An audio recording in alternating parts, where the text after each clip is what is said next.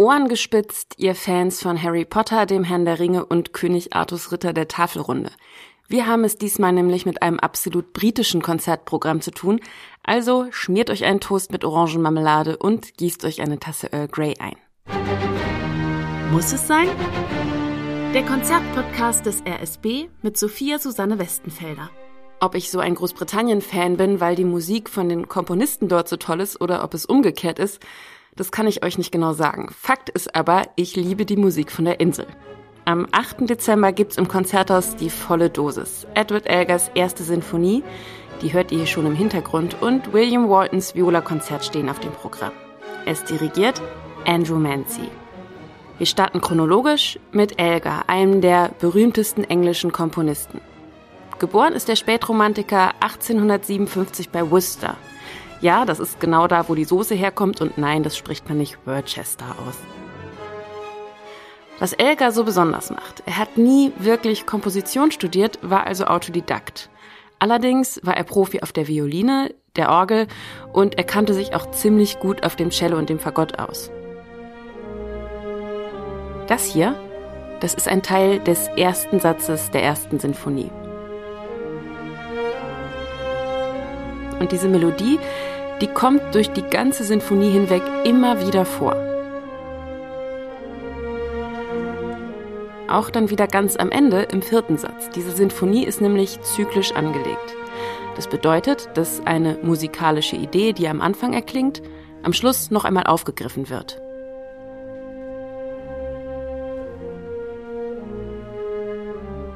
Und das sind dann immer richtig tolle Momente, wenn nach all der verstrichenen Zeit, nach so viel Gehörtem, das Altbekannte dann in neuem Gewand und oft auch in einem völlig neuen Licht wieder erscheint.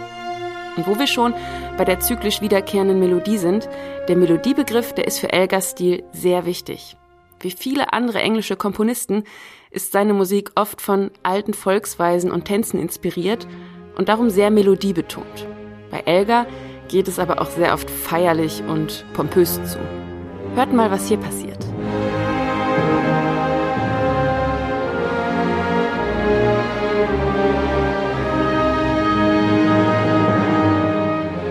Hier wird nämlich bereits die Melodie, die eben noch in kleiner Besetzung erklang, hymnisch verarbeitet. Und hymnisch ist bei Elgar ein super Stichwort. Er ist nämlich der Komponist der inoffiziellen englischen Nationalhymne Land of Hope and Glory. Das mit dem feierlichen und pompösen Klang bei Elgar scheint also Methode zu haben.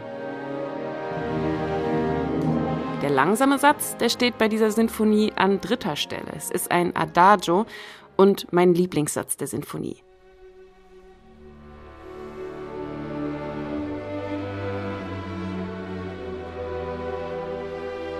Elgar tut hier das, was er besonders gut kann und spannt eine bittersüße melancholische Melodie auf. Die kann man hier auch relativ leicht hören, aber versucht doch mal, euch auf die anderen Stimmen zu konzentrieren. Die reiben sich nämlich mit sanften Dissonanzen an dieser Melodie und erzeugen so diesen wunderschönen, ziehenden Herzschmerzklang.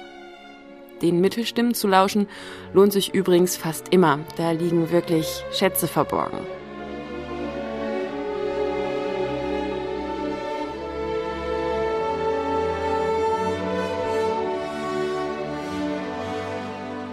Aber jetzt ab in den vierten Satz.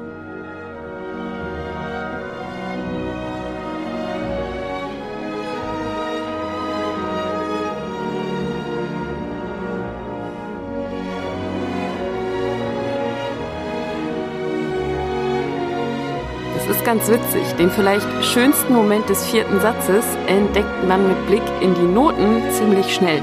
Da setzt nämlich die Harfe ein. Gut sichtbar, auf der Mitte der Seite sieht man die Notenköpfe der Hafenstimme wie so eine Perlenkette aneinandergereiht.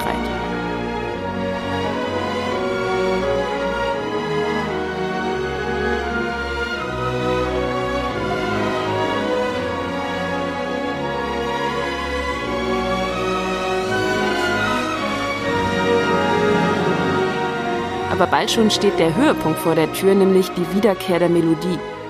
Die ist jetzt allerdings eingewebt in ein Netz aus vielen weiteren Stimmen.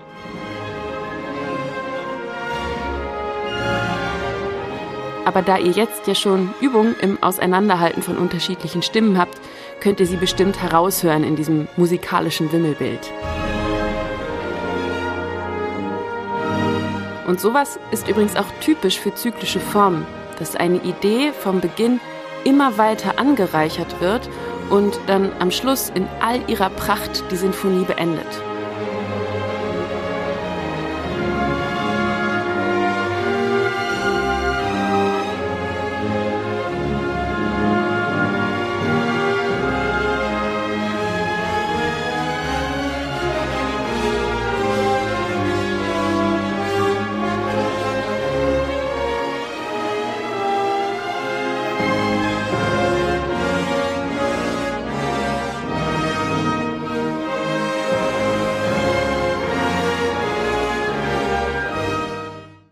Diese Folge ist noch nicht zu Ende. Wir machen weiter mit William Walton. Der wurde fünf Jahre vor der Uraufführung von Elgers erster Sinfonie geboren. Gelebt hat er von 1902 bis 1982. Sein Viola-Konzert, das knips ich ihr im Hintergrund schon mal für euch an, bedeutete für ihn den großen Durchbruch. Geschrieben hat er dieses Konzert mit 27 Jahren im Jahr 1929. Die Uraufführung allerdings verlief dabei nicht ganz ohne Hindernisse, denn wie das mit zeitgenössischer Musik manchmal so ist, die Menschen verstehen sie erst einige Jahre später. Und so erging es auch dem Bratscher Lionel Curtis, der eigentlich die Uraufführung spielen sollte. Als er aber das Skript der Komposition erhielt, da sagte er kurzerhand ab. Wer die Aufführung rettete, war der deutsche Bratscher und Komponist Paul Hindemith. Nach ein paar Jahren kam Lionel Curtis allerdings doch noch auf den Trichter und nahm das Konzert in sein Repertoire auf. Besser spät als nie. Aber warum dann diese anfänglichen Berührungsängste von Curtis? Das Konzert war ihm wohl zu modern. Die Dissonanzen zum Beispiel, die bei Elgar eher ein sanft eingesetztes Gewürz sind, die werden bei Walton zum Grundaroma ausgebaut. Das führt dazu, dass das Werk modern klingt oder eben 1929 modern klang. Ich muss allerdings sagen, dass ich aus meiner heutigen Sicht finde, dass es hier sehr viele Punkte gibt, an die man hörend andocken kann.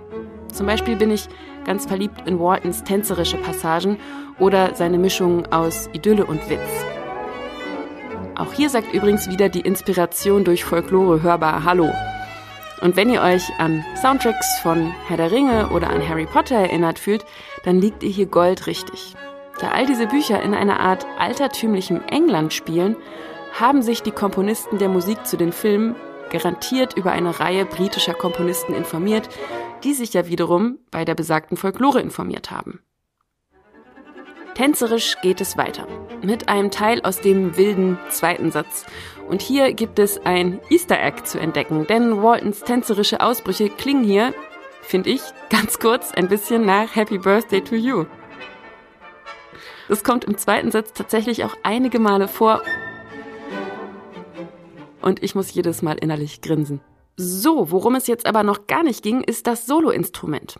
Bratschen- oder Viola-Konzerte gibt es nämlich gar nicht viele. Das Instrument wurde in der klassischen Musik nämlich lange sehr stiefmütterlich behandelt und ist leider oft auch Gegenstand von vielen eher unlustigen Karlauern.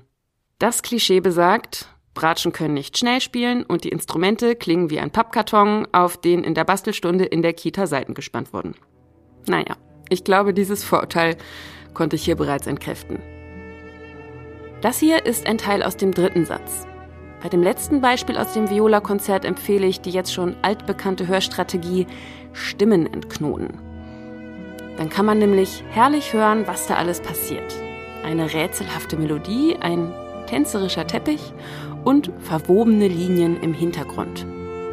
Und was man hier außerdem hören kann, ist das große Klangfarbenspektrum der Bratsche. Die kann nämlich wie die Geige strahlend hohe Töne produzieren und wenige Takte später tief sonor wie ein Cello klingen. Solistin bei diesem Konzert ist übrigens Tabea Zimmermann. Sie gehört zu den besten Bratschistinnen der Welt. In einem Interview mit der Zeit sagt sie zum Klangfarbenreichtum ihres Instruments, ich finde, es gibt kaum etwas Schöneres als tiefe, ruhige, sanft schwingende Töne. Die kann ich auf der Violine so nicht spielen. In der Musik aber geht es um Vielfalt. Da scheint sie sich ja das richtige Instrument ausgesucht zu haben. Dear Fellows, Am 8. Dezember ist das RSB in England und England ist im Berliner Konzerthaus. Und wir freuen uns sehr, wenn ihr für einige Stunden mit uns dorthin verreist. Es wird sicher klanggewaltig und beeindruckend, aber das Beste ist, das regnerische englische Wetter bleibt euch, solange ihr unter dem Dach des Konzerthauses sitzt, garantiert erspart.